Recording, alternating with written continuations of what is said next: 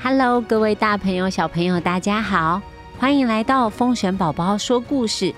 我是风神宝宝。这几集没有小牛瓜，因为他在偷懒。我们要继续跟大家说元宵节的传说，你准备好了吗？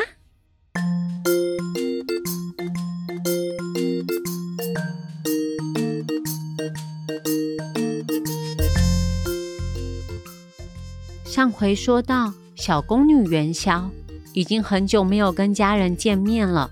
她躲在御花园偷偷的哭。神机妙算的东方先生刚好听到了，他决定帮助元宵姑娘。东方先生故意在长安城散播谣言，让大家以为正月十六会发生大火灾。这个消息被汉武帝知道了。他赶紧找东方先生，想要解决问题。东方先生趁机跟皇帝说：“皇帝陛下，听说掌管火焰的火神君最喜欢吃汤圆了。我们可以在正月十六的前一天，也就是正月十五的晚上，命令长安城的百姓家家户户准备汤圆，让火神君开心的吃汤圆。”再让大家都把花灯挂在户外，城外的百姓也要提着花灯进城。最后，大家一起放鞭炮，点燃烟火，让天空都是烟火爆炸的火光，就可以躲避玉皇大帝的检查喽。汉武帝一听，他觉得是好办法。他又问：“那皇宫里面谁煮的汤圆最好吃呢？”东方先生说：“御膳房里有一位小宫女，她的名字叫做元宵。她最擅长制作美味的汤圆，所以必须由元宵来执行这个任务。而且还要派遣许多宫女、侍卫，提着漂亮的大花灯，一起离开皇宫，到长安城的街道上，跟百姓们。”一起祈福。皇上马上颁布圣旨，正月十五这天晚上，整个长安城都动员了起来。官府和民众制作了很多花灯，有十二生肖，有漂亮的植物，有历史人物，大大小小，好多造型。天空中炸开漂亮的烟火。红橙黄绿蓝靛紫，五颜六色。长安城的黑夜亮得就跟白天一样，每个人都诚心的祈求天下太平。小宫女元宵在东方先生提供的机会下，跟着宫女姐妹们提着大花灯，终于可以光明正大的走出皇宫，自由自在的行走。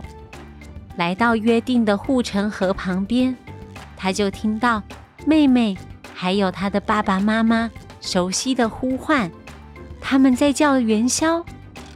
许多年没有见面的一家人终于团圆了，他们开心的品尝元宵制作的甜蜜蜜汤圆，一起在大街上欣赏烟火还有花灯。东方先生。远远的看着这一家人，他居然哭了，又很得意的摸摸自己的胡子。东方先生为自己的聪明才智发出了赞叹。我就知道，我这个小脑袋很聪明。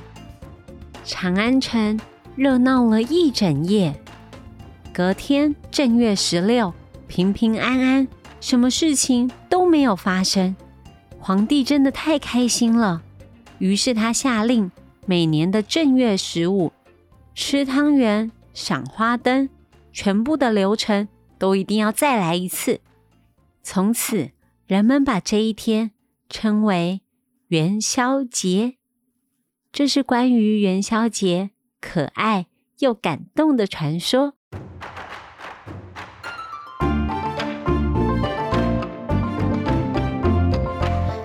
月十五是元宵，两。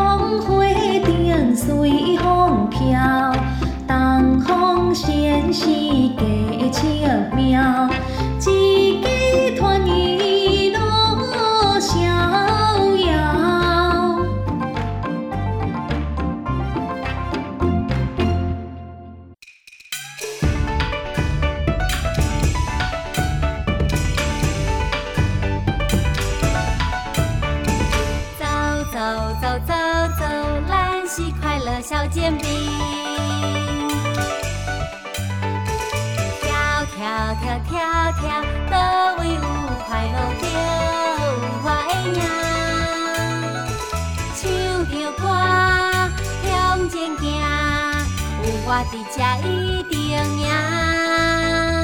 你作伴，袂孤单，我哈哈哈第一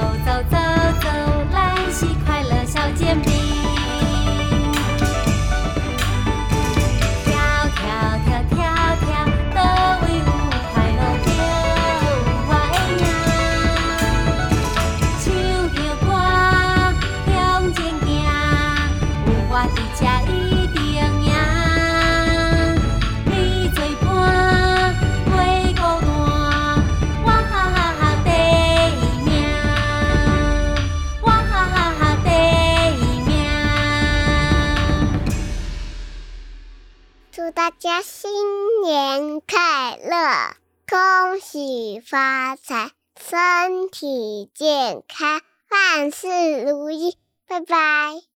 祝大家新年快乐！希望新的一年大家都平平安安、健健康康，心情愉快。